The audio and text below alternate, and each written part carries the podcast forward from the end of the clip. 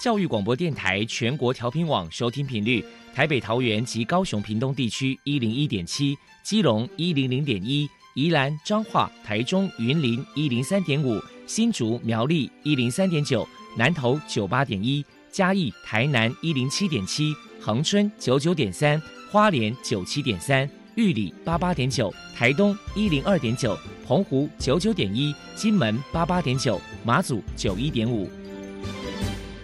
爱是包容，爱是牺牲，爱是分享，爱是服务。因为爱，特殊教育充满了无限的可能。用爱关怀身心障碍同学的未来，用心倾听资赋优异子女的心声。欢迎老师、家长、同学们，大家一起加入特别的爱这个大家庭。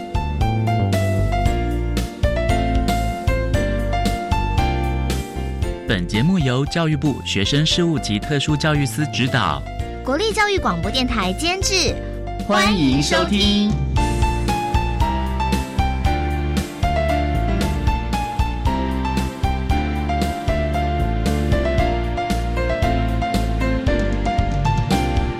因为爱，我们在空中相聚。欢迎您再度收听《特别的爱》，我是小莹。这个节目在每个星期六和星期天的十六点零五分到十七点播出。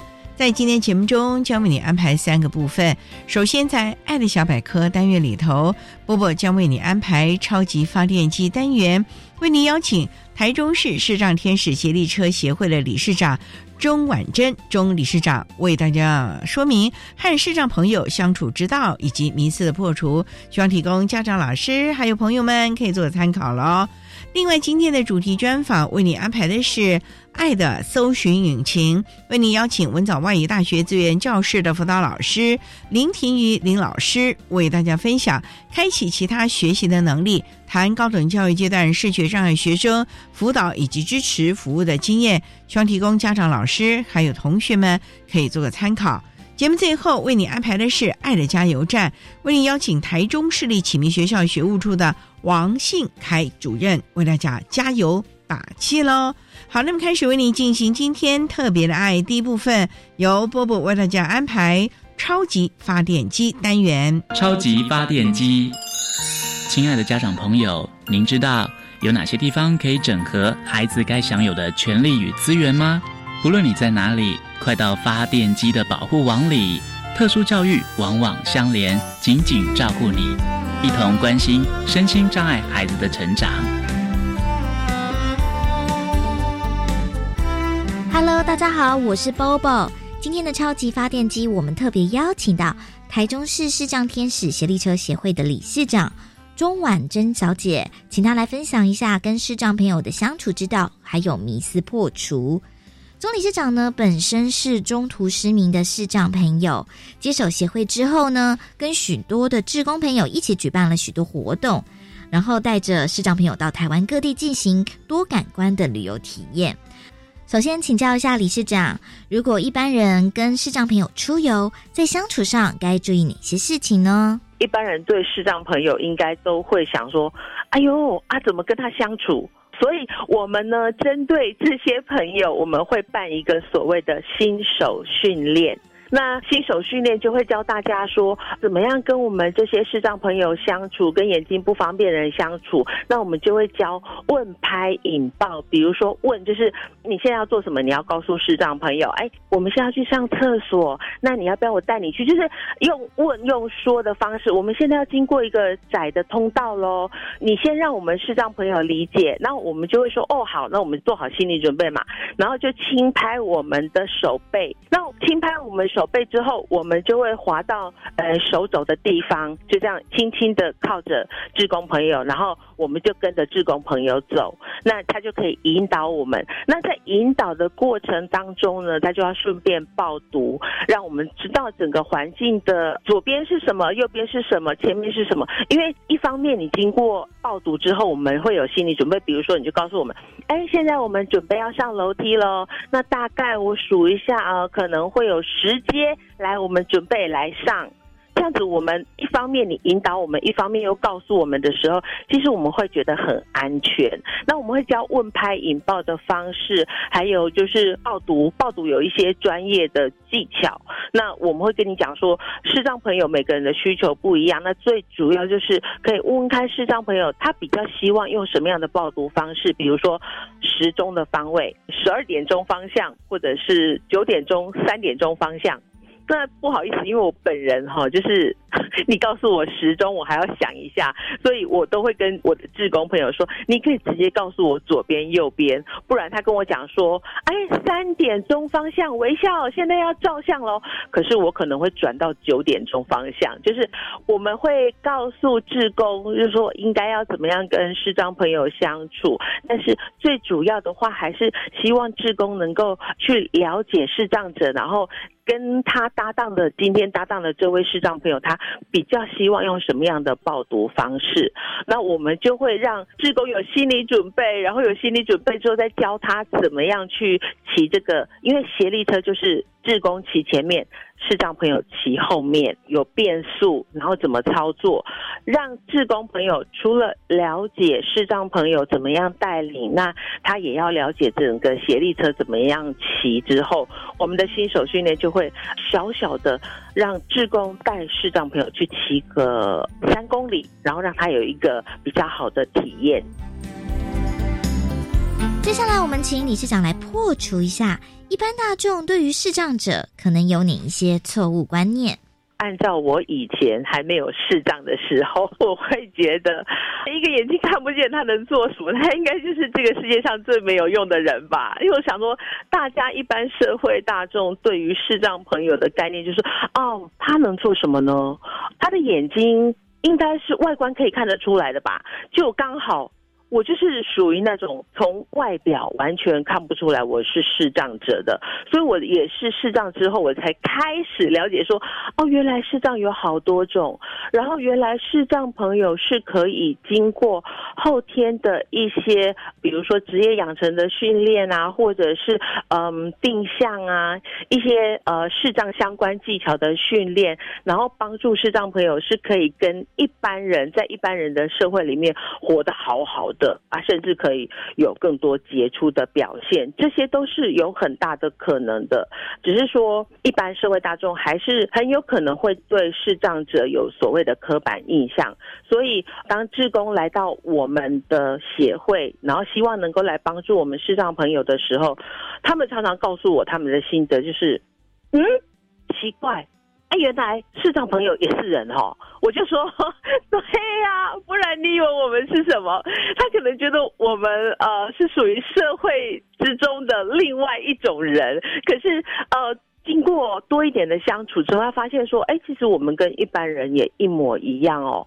那只是我们的眼睛比较不方便而已。那。所以我们的新手训练有的时候，我们也会很期待说，企业界啊，或者是学校单位，如果希望对视障朋友多一点的了解，或者是希望能够让他们企业的员工啊，或者是学生能够有多一点服务的精神，或者是甚至希望能够透过一些盲人体验的活动来增加他们同理心的话，其实我们都很愿意。我们协会。会是有提供这样的免费服务，然后我们视障朋友会去解说，然后我们的志工也会跟着去，然后带大家有一些有趣，透过体验活动来去了解，说我们怎么样去增加我们的同理心，去感受到别人的需要，然后可以把心变得更柔软。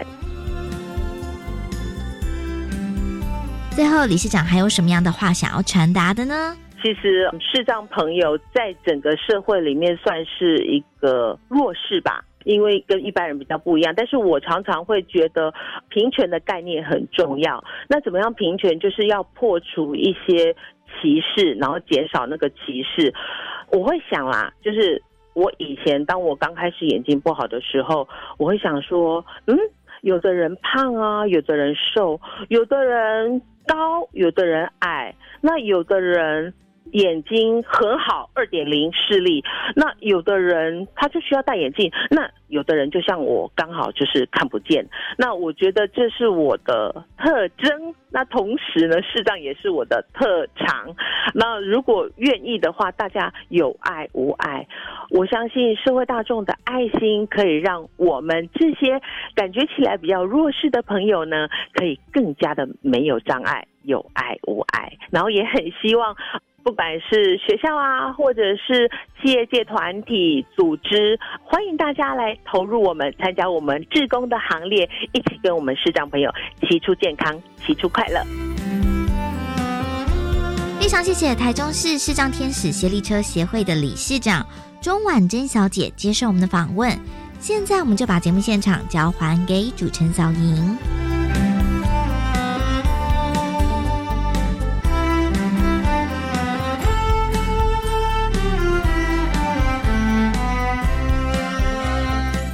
谢台中市视障天使协力车协会的钟婉珍理事长以及波波为大家分享了和视障朋友相处之道以及迷思的破除，希望提供家长、老师还有同学们可以做参考喽。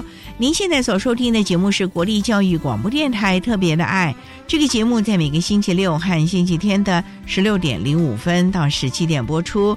接下来为您进行今天的主题专访，今天的主题专访为您安排的是。爱的搜寻引擎为您邀请文藻外语大学资源教室的辅导老师林婷瑜林辅导老师为大家分享开启其他学习能力，谈高等教育阶段视觉障碍学生辅导以及支持服务的经验，全提供家长、老师还有同学们可以做参考喽。好，那么开始为您进行今天特别爱的主题专访，爱的搜寻引擎。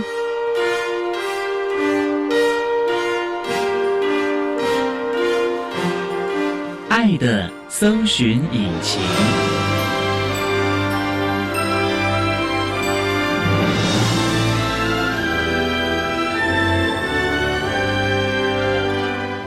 今天为大家邀请到的是文藻外语大学资源教室的辅导老师林庭瑜林老师，老师您好，主持人您好，听众朋友大家好。今天我特别邀请老师为大家来分享开启其他学习的能力，谈高等教育阶段视觉障碍学生辅导以及支持服务的相关经验。那首先啊，要先请林老师为大家介绍文藻外语大学是在什么地方啊？我们在高雄市三明区民族一路九百号，讲地址大家可能不太清楚。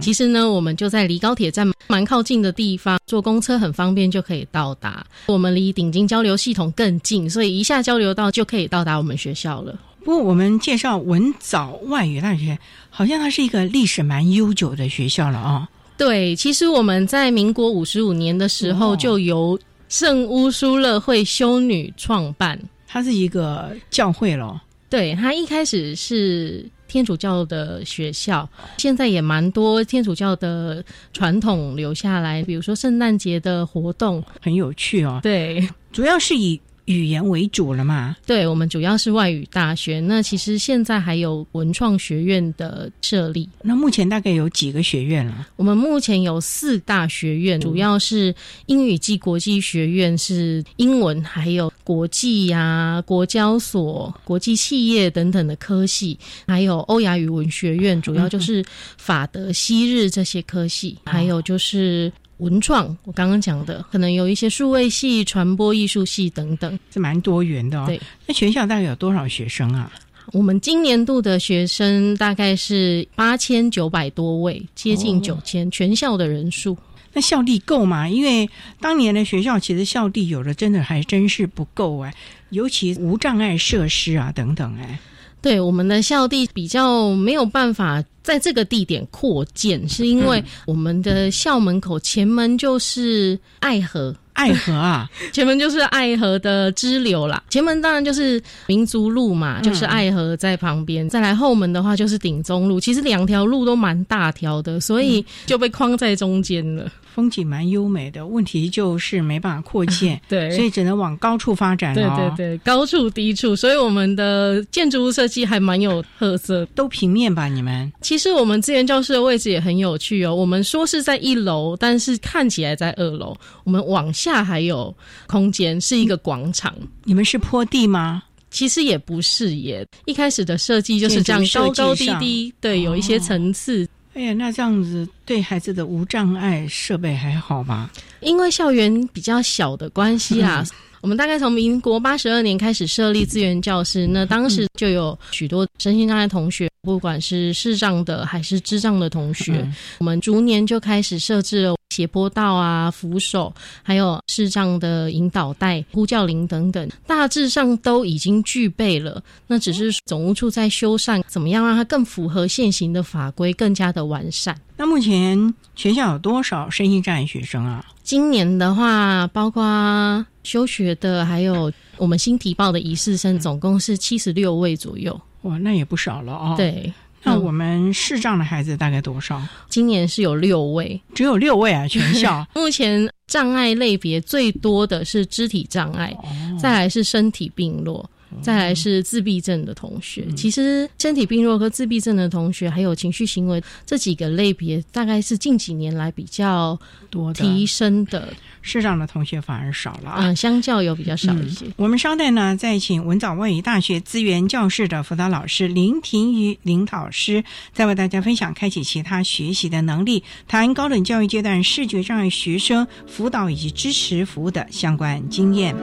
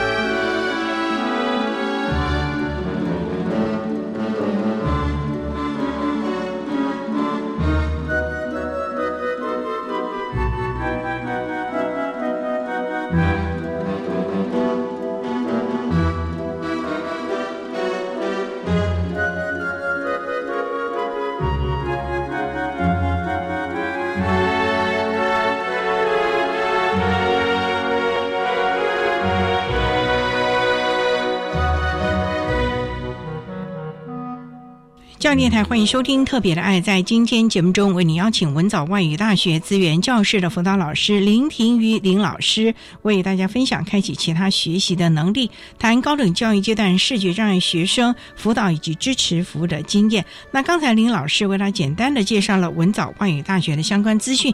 那想请教林老师，从事我们资源教室辅导工作大概多久了呢？从开始服务到现在，总共六年的时间。你当初就是修习跟辅导有关吗？大学的时候是就读社工系，那社工的背景对我们资源教室的孩子有相关的协助吗？有的社工系的领域中有一个身心障碍的领域，跟目前在资源教室服务的内容是还蛮息息相关的，主要都是讨论如何助人，还有如何协助的一些相关的职能。就是提供他们一些相关的资源可以运用的了。对目前文藻外语大学有几位辅导老师啊？我们目前有三位，都是什么背景啊？我跟另外一位是社工背景，还有一位的是特教背景。那你们是怎么样的来协助这孩子？是以系来分工作内容呢，还是？我们主要呢还是会分为三大学院去运作，一个人组责一个学院，但是基本上每一个同学他们大概发生什么样的状况，我们都会彼此互相通达，以免可能今天我不在，或者是怎么样的时候，哎，有另外一位同仁可以接手，互相的协助了，孩子所有的状况，三位老师都要能够理解了。对，好，那也想请教了，像文藻外语大学啊，刚才提到了是一个年代还蛮久远的学校，那我们视觉障碍的孩子，尤其是新生，会请他们先到学校来适应一下，了解一下环境吗？其实，因为我们学校的学制比较众多啦，我们大概有五专、二技、四技。研究所还有进修部，哇，这么多啊！对，因为我们学制很广泛。入学管道也很多，所以呢，我们六到九月就会陆陆续续的从各种不同的管道接到新生的名单。那我们就会在暑假到开学这段期间，逐一的邀请每一位同学及他的家长，先到学校来跟我们进行新生实验室辅导，了解看看同学的特殊教育需求，还有跟他的高中职或者是国中，因为五专上来前一个阶段是国中，跟国中的老师了解一下，说他过去所需要的。协助是什么？在新生及家长到学校的时候，我们也会带他们到校园去看看环境，了解校园的现状。如果有需要住宿的话，他的需求是什么？谈到宿舍了，文藻是寸土寸金啊，你们的宿舍够吗？其实不太够啦。所以呢，身心障碍的孩子呢，我们身心障碍学生是保障床位。那问题是他们住校率高不高？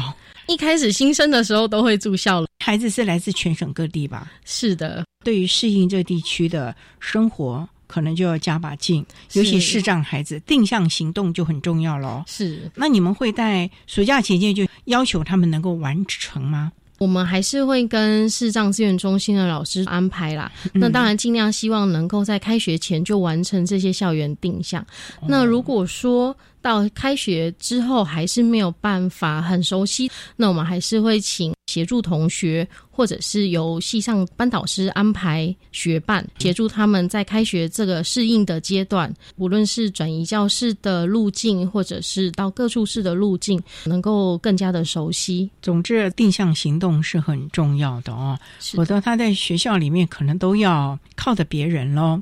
那校外呢？他不能天天窝在学校啊，有时候吃学餐也会腻啊。各个学校附近其实吃的东西都蛮多的，他总要出去探险一下吧。是，所以呢，其实我们的学伴啊，或者是我们的协助同学，其实也会带他们一起出去买饭。那有时候我们资源教师就说：“哎，我们一起吃什么？”就带他说：“哎，那我们今天吃的那一家，带你去认识一下，你顺便帮我们带餐回来。”其实是让他也认识环境，一回生二回熟，他总要先建立自己的心理地图，在学校要慢慢的学习嘛。啊，好，那我们稍待啊，再请文藻外语大学资源教室的辅导老师。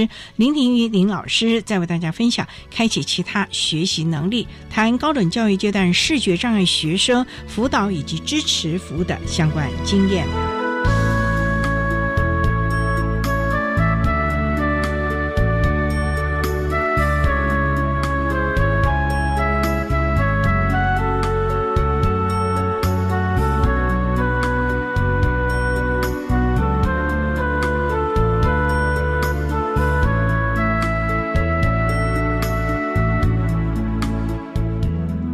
是一百一十学年度身心障碍学生升学大专校院甄试的承办学校国立中央大学的招生组组长周宏伟，在这里跟大家说明一百一十学年度的身心障碍学生的一些重要的时程。简章发售的日期是在一百零九年的十一月十六号，网络报名的时间是在一百零九年的十二月一号上午九点到十二月十四号的晚间十一点五十九分。今年分为团体报名跟个人报名的。团体报名是十二月一号到十二月十四号，个人报名就会延后一个礼拜才开始，所以请个别报名的，比如说重考生要特别注意，缴费的时间就是在网络报名截止日后的次日的下午三点半。除了网络报名之外，还要邮寄报名的资料，是在十二月十五号以前邮戳为凭。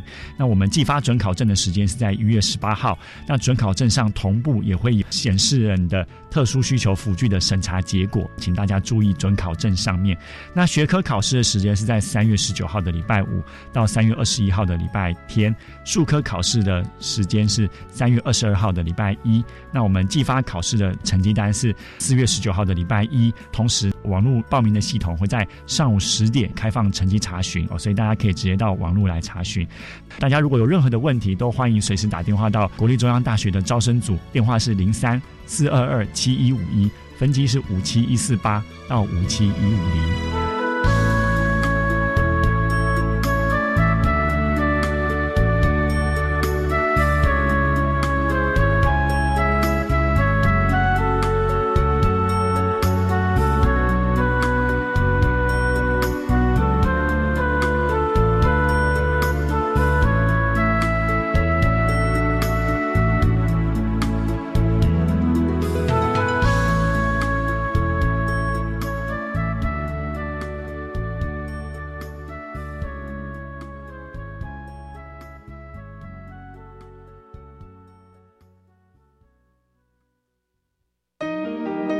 各位教育电台的听众朋友们，大家好，我是音乐二三室的主持人 DJ 罗小 Q，在每周一到周五的下午两点到三点钟，欢迎您准时锁定教育广播电台音乐二三室，让小 Q 我为您送上全球最精彩的独立音乐以及流行歌曲，让小 Q 我带你听遍全世界。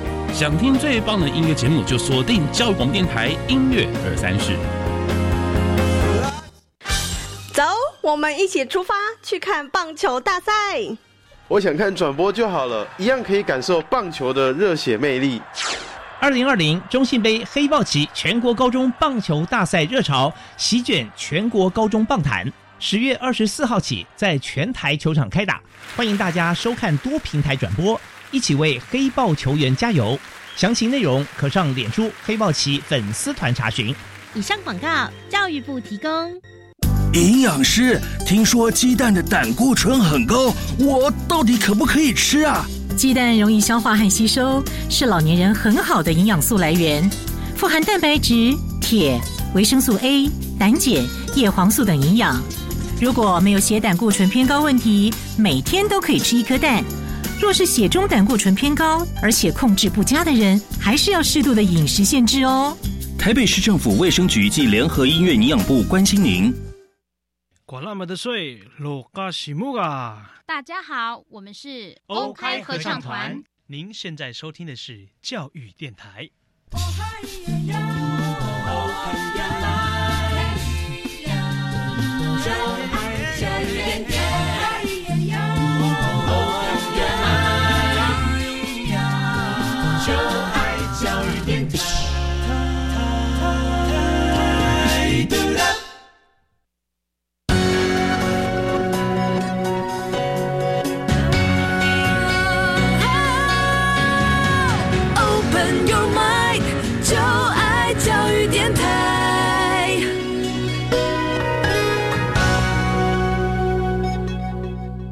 教念台欢迎收听《特别的爱》这个节目，是在每个星期六和星期天的十六点零五分到十七点播出。在今天节目中，为您邀请文藻外语大学资源教室的辅导老师林庭瑜林老师，为大家分享开启其他学习的能力，谈高等教育阶段视觉障碍学生辅导以及支持服务的经验。那刚才在节目的第一部分，林老师为了简单的介绍了文藻外语大学的相关资讯以及资源教室辅导老师们。的分工方式了啊，那也想请教，那针对我们文藻外语大学视觉障碍的孩子啊，虽然校园蛮精致的，那你们怎么样来陪着这群孩子学习？因为学习才是一个很重要的，尤其我们知道，像这种语言的听当然是很重要，可是有的时候在视觉上等等的还是蛮重要的哦。就像刚刚前一段有提到的。嗯，我们会在新生入学的时候就邀请视障资源中心来进行定向训练，还有辅具评估。举个例子，像我们近期的全盲的同学，他们呢就在暑假期间进行了辅具评估。那一开始呢，我们申请了桌上型的盲用电脑，桌上型的很大吗？其实跟一般电脑一样大，但是它的点子触摸器是比较大，不适应吗？可能操作上比较有一些混乱。所以后来呢，我们又申请了笔记型的盲用电脑。之前他是在特教学校还是一般学校？一般学校。那其实这些的辅具也都会有啊。其实很多一般生也一样啊。其实国中小的时候，或者是高中，其实比较少操作到电脑。但是到了大学，会有很多的分组报告、个人报告等等，都需要用到电脑。所以他就知道了，当时没好好学，比较不熟练。哎，这个后天努力也还好了啊。那你们后来怎么协助了？一开始就是跟辅具中心非常密切的联系，包括电脑出现了什么样的画框，就会把它拍照拍起来，赶快寄信问辅具中心是什么情况。经过了一段时间，包括我个人的适应啊，还有同学的适应，渐渐了解可能按到什么键。就会发生什么样的情况？那渐渐的，我们就减少了操作上的一些寻求协助了。对对对。那你想请教，那之前没有学生需要这样类型的电脑吗？也是有啦，但是同学操作上的习惯，就像我讲的，也许有些人就比较熟练，有些人就练习的机会比较少。最重要就是他误触了哪个键，出现了状况过往没有的。那他运用这样的一个电脑，对他的学习有帮助吗？肯定是会有的，因为现在老师很多资料会放在网络学员上面，都是云端的资料，同学从上面取得是最快速的。只是说，如果是课本的话，就会整本送到淡江大学去制作成点字书嘛，一来一往。它有它的时间差，大概一两周或者是一个月的时间都有。哇，所以要提早作业了吧？例如说寒暑假就要赶快把它这一学期或者一学年的要提早，否则开学一两个礼拜他还没有书可以看呢。是，这是有可能的。所以我们也要跟任课教师沟通，请老师提前的告诉我们要用哪一本讲义，或者是您的教材是哪一些，那老师可以先提供给我们一部分，让我们去制作。那老师现在很多都是用投影片啦、PPT 啦，这部分会不会先提供出来呢？有一些老师会比较早提供，那我们就有机会送到淡江去制作成点字书。但是如果老师可能要上课之前临时想要补充一些资料，可能同学前一天或者是当天才知道，那我们呢就要由资源教室来协助了。那我们资源教室的协助同学。就会帮我们把它打成电子档，文字叙述的方式来把它的 PPT 叙述出来，给我们视障的同学去阅读。这群孩子有需要学伴吗？在班级里面，其实是会有需要的，因为不论是分组，或者是在班上行动，或者是生活上简单的一些移动啊，还有各项细小的细节，多多少少会有需要人家协助啦。那我们呢，也有请班导师协助。就是同学做笔记比较优良的，那我们就把它借用来分享给视障同学使用。你谈到这个，我就很好奇了，因为视障同学现在大学的教室大家都不见得会固定座位，可是椅子有的是固定的。有的是搬来搬去，甚至于同学们如果没课的时候，大家小组讨论这个桌椅是挪来挪去，这对我们视障同学是很不利的耶。是的，当然我们的教务处也蛮贴心的，有一些小帮手会在下课的时间赶快的恢复座位，包括我们的同学，其实他们的教育里面也是会在下课的时候，如果不使用教室，就会把它恢复原状，其实是可以适应的。那您说刚才那位同学，他有这样的一套辅具，后来改成了。笔记型电脑，让他可以随身携带吗？因为家长还是会陪同他搬运这些器材啦，所以最后我们选定的方案还是将这台桌上型的电脑安装在资源教室使用。只有某一些课堂上老师必须要使用到电脑的课程，才会带到教室去使用。所以他要做功课，还是要到资源教室？对对对，考试的话会需要到资源教室。那家里其实配备自己资源的。电脑了，所以就还好。考试的评量，你们有帮他特别去做一般的考量吗？其实我们呢都会跟同学讲说，我们有提供考试服务的申请表。那这个申请表上面包含了延长考试时间、放大试卷、制作成点字、制作成电子档。还有报读啊等等的项目，同学要依照你的需求，还有对于这堂课程的认识，去跟老师讨论说你可能需要哪一些的协助，以及需要多少的时间来完成这项作业考试。不过我知道，像语言这个部分，有的时候是长篇叙述，如果又是跟这个什么文学有关的。这个部分，同学就要直接用电脑作答了吧？是，基本上我们后来选择的最稳定的方式还是使用电脑作答，因为考题也不能提前的给淡江制作嘛，因为保密的问题。所以呢，老师通常我们合作的方式就会是交由辅导员自己把它编成纯文字档，因为纯文字档在阅读上是最不会出现错误的，因为 Word 可能他做一做就会发现哪里有。跑掉了，对，所以你们还要帮忙协助这个部分哦。所以啊，还是要提供孩子们最适切的服务了啊。好，那我们稍待要再请文藻外语大学资源教室的辅导老师林婷瑜林老师，再为大家分享开启其他学习的能力，谈高等教育阶段视觉障碍学生辅导以及支持服务的相关经验。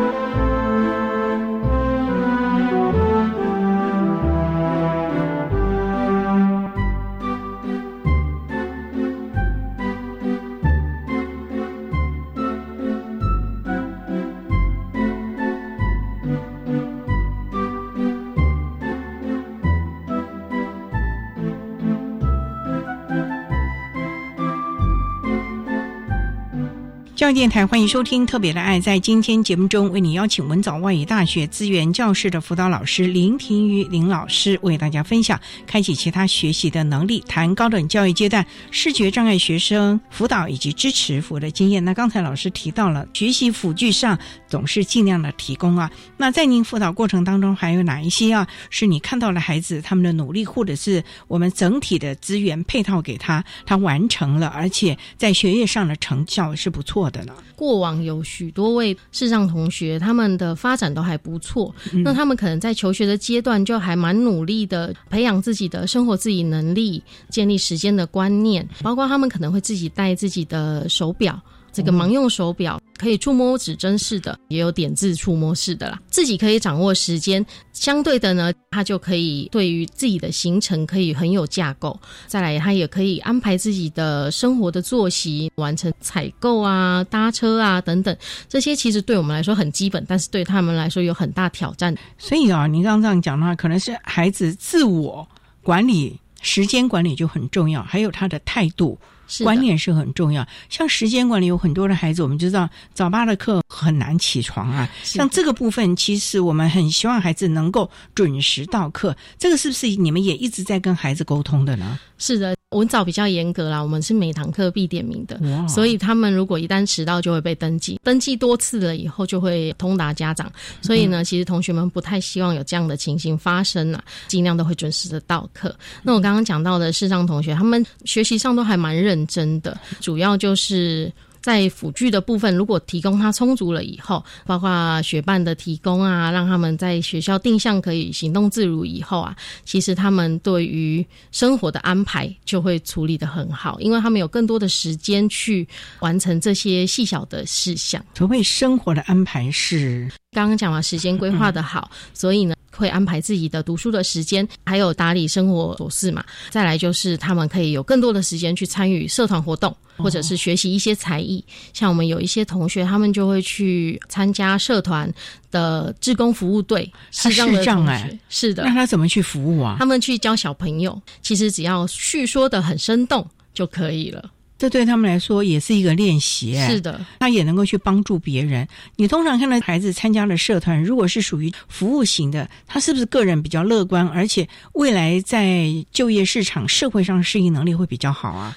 是的，当然同学所遇到的困难历程都差不多，但是呢，他比较特别的是，他可以逐一的去克服。当然，家长的支持也非常的重要。他所谓的克服是怎么克服？例如说，服务的地方比较远，他就自己想办法搭公车去，还是比如说一开始可能人家不让他参与，会这样子哦。因为他可能会觉得说，嗯，你在学校里面参加很好啊，但是呢，一旦要出去啊，你会不会遭遇到？很多我们明眼人假设上的困难，所以就会觉得说同学就担心，对对对，担心了。那我同时要照顾小朋友，又要照顾你，我可能做不到。可是对他们不公平，你没试过啊？是的，是的。所以这位同学，我说他非常的正向乐观、积极。那他都怎么争取？就是表现给同学看，说其实一次两次的尝试，我也能够做到某一些事项。比如说，我能够自己到哪里，我能够自己搭车去哪里，或者是我在平常的活动中，我。可以做到哪一些事情？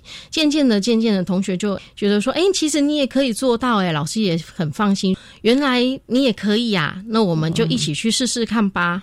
所以就这样子。也算是一路的跟同学们磨合之后，达到了他期待的效果。所以我觉得这主要是他个人的特质了。是的，他自己愿意努力证明我也可以。虽然我可能比你们多花点时间，可能刚开始会有点磕磕碰碰的，可是几次下来我熟练了，我其实可以跟你们一样。是的，其实呢，很多同学他们可能会在小时候遇到很多的困难，可能家长就。会觉得说啊，那那我帮你处理就好。其实这样的话会让孩子们减少了自己去思考，还有克服这个情境的机会。像这位同学的家长，他不会第一时间的出手协助他，而是等他碰撞了、遇到挫折之后，回过头来在家里，爸爸妈妈跟小孩一起讨论今天这样的情境是为什么，同学为什么会这样想？那我们之后可以怎么做？我们做情境的模拟。模拟好之后，我们下一次如果遇到什么情况的时候，我们可以怎么做？那下一次又遇到了，我尝试过了，这个方法好像不太好，我们再讨论、再尝试。所以他的父母也蛮积极正向的哦，是的，愿意去面对，然后不断的修正自己的能力。和处理的能力了。是的，其实我觉得家长的态度对于孩子其实还蛮重要的。就是说，如果你懂得放手，让孩子去尝试的话，其实他可以有更多的挑战，也会有更多的经验。所以，你觉得这个孩子在社团的活动的表现，是不是也让他在学业上更有自信了呢？是的，这肯定是的，因为我们语言的学习本来就是你要非常的活跃啊，非常的热情，或者是非常的有自信，这样子对于语言的学习是更有效的帮助。所以对他们来说，服务付出也对他自己的学习、人际的关系。都有很大的帮忙。班上同学看到他这样，是不是也很开心，也很敬佩他了？是的，其实班上的同学还蛮讶异，原来他有这么多的才华，是我们没有发现的。包括他住宿的同学，像他一开始要住宿的时候，不管是宿舍的教官，或者是我们，都有一点呃担心。当然，我们的担心就是我们所谓明眼人的担心嘛。这位同学他从小就被家长训练要做家事。啊，要折衣服啊，要扫地呀，等等的，所以他这些生活自理、打理房间的能力他都有。所以他在宿舍的协助同学，比较常帮他做的事情就是帮他找东西。因为可能不小心放在哪里就忘了，定位很重要了。啊，不过最重要的就是啊，刚才林老师提到了，家长愿意放心放手，好好的训练他，而且老师刚才也提到了关键点，从小开始训练，而不是到了你大学阶段了才来训练你了啊。好，那我们商量啊，再请文藻外语大学资源教室的辅导老师林婷瑜林老师，再为大家分享开启其他学习能力，谈高等教育阶段视觉障碍学生辅导以及支持。服务的相关经验。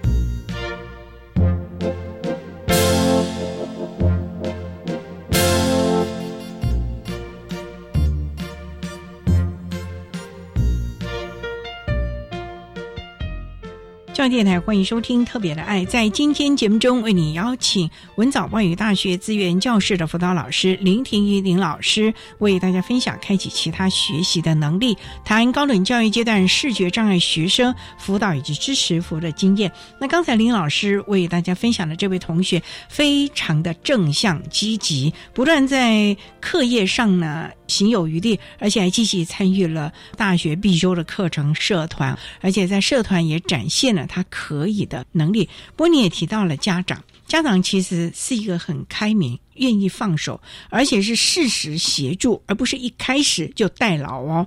其实我们一直看到了很多的孩子没有办法独立啊，等等的，其实是家长不放心所使啊。所以在高等教育阶段哦，老师，你这么多年辅导经验，针对家长，你有些什么样的呼吁或者是提醒呢？其实我会比较建议家长们，孩子呢他已经进入了大专校院的阶段，高等教育呢就是要培养他们能够独立自主嘛。独立思考，所以呢，从小大家好不容易的把他细心耐心的培养到这么大了，让他进入高等教育阶段，其实是可以试着放手，让他尝试一些新鲜的事物，不管是学习，或者是生活，或者是人际交友等等，甚至是尝试未来的实习跟就业，都非常的鼓励家长们，让他们去尝试去碰撞，了解说自己的长处在哪里，培养自己的兴趣，包括。像前面提到的这位同学，除了参与社团之外，他又自己学了好几种的乐器。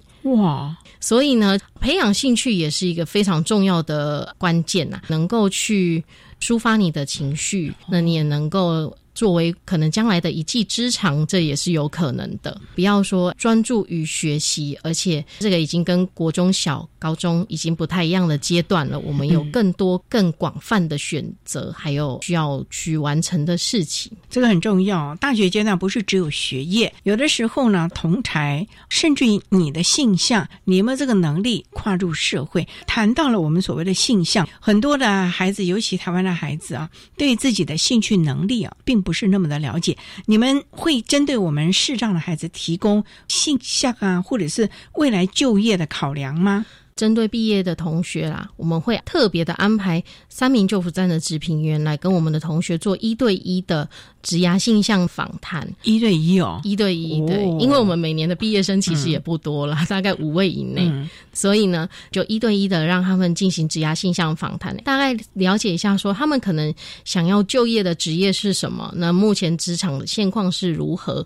除了这些以外，我们还会联系校友，利用一些校庆或者是办理相关的活动，去让在校的不管是视障或者是各种障碍类别的同学了解。现在毕业的学长姐在做什么？可能有在公职工作的，可能有在出版著作的、推广点字乐谱的，或者是有成为街头艺人的，有成为生命教育讲师的等等之类。他们工作的现况是什么？那你们在求学的期间，可以在做哪一些的努力，或者是可以培养哪一部分的兴趣？嗯，所以你们在他就学期间也提早了解他可能哪些能力不足，有没有建议他必须再加强哪一些？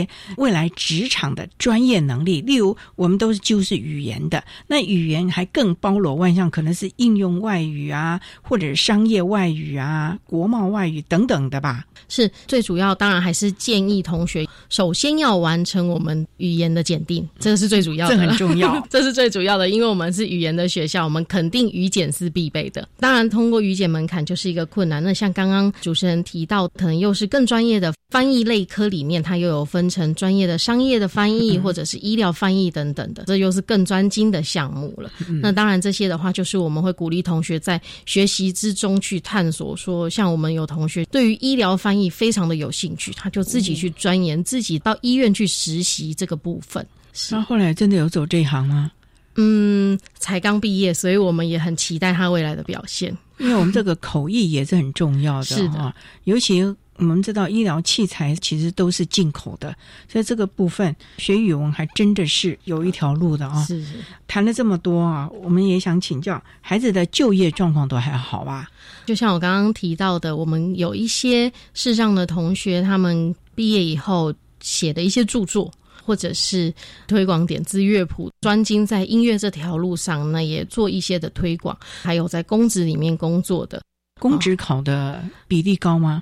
有好几位都在公职里面，包括有在法院的，有在国小工作的。哇。当然不是全部都是全盲的同学啦，有一些是弱势啊哎弱或者势是低势能的同学。对，其实只要他们肯努力，都还是在职场上可以胜任的了。是的，还是会有各行各业的一些发展。当然，多多少少还是会跟语言比较有关系啦。因为像我刚刚讲到的出版著作的这位同学，他就是有到日本去做一些发展之后，再回来将他的经历做一些的整理，还有对于国外的点字乐谱的盛行率，还有一些现况，然后回来跟大家做一个分享跟推广。所以他们也选择了去国外进修。对，像这个阶段是你们当时发现他有这样的一个想法的时候鼓励的吗？如果说我们有发现他有这样的想法，我们会鼓励的。此外的话，同学们像我刚刚讲的，他们可能自己就会很有规划。当然，时间的掌握跟生涯的规划，他们就会自己很有想法。大学生本来就应该要有自己的想法了，主动积极寻求相关的资源，以及加深加广自己的专业能力，这才是我们高等教育阶段啊，期望培育我们身心障碍孩子将来带得走的能力了啊。不管是任何障碍，重点就是你要知道你要的是什么，而且重要就是。你的积极乐观，永远不放弃，这个才是重点了啊！是好，那我们今天啊也非常的谢谢文藻外语大学资源教室的辅导老师林庭瑜林老师为大家分享开启其他学习的能力，谈高等教育阶段视觉障碍学生辅导以及支持服务的经验。非常谢谢林老师的分享说明，谢谢您，谢谢。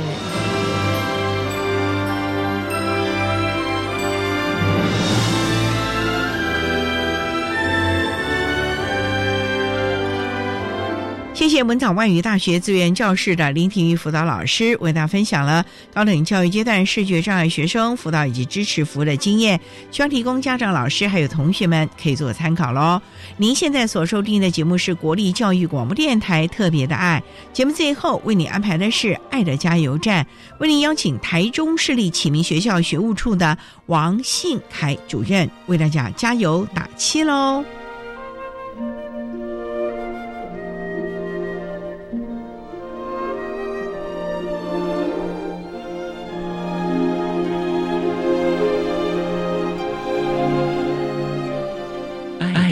加油站。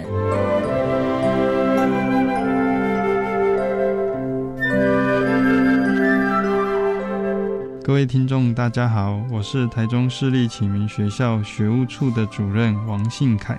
针对国中教育阶段视觉障碍学生学习策略及学习辅具的运用策略，有几点建议。第一个部分就是落实 IEP 以及亲师亲子沟通这部分，希望孩子跟亲子之间就像大海的灯塔的一个指引。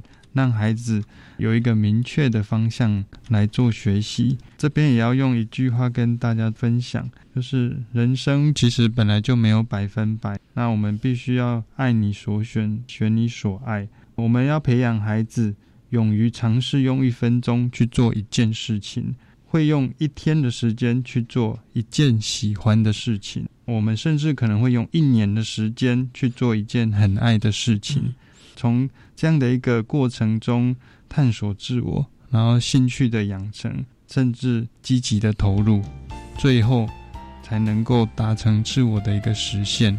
所以这个阶段需要家长跟孩子共同来做努力，也希望国中教育阶段的视障孩子们都能够走出自己的一片天。谢谢。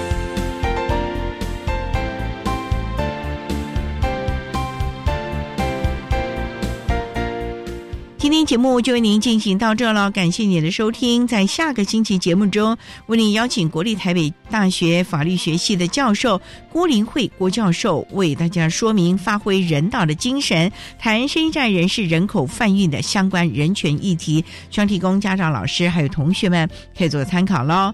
感谢您的收听，也欢迎您在下个星期六十六点零五分再度收听特别的爱。我们下周见喽，拜拜。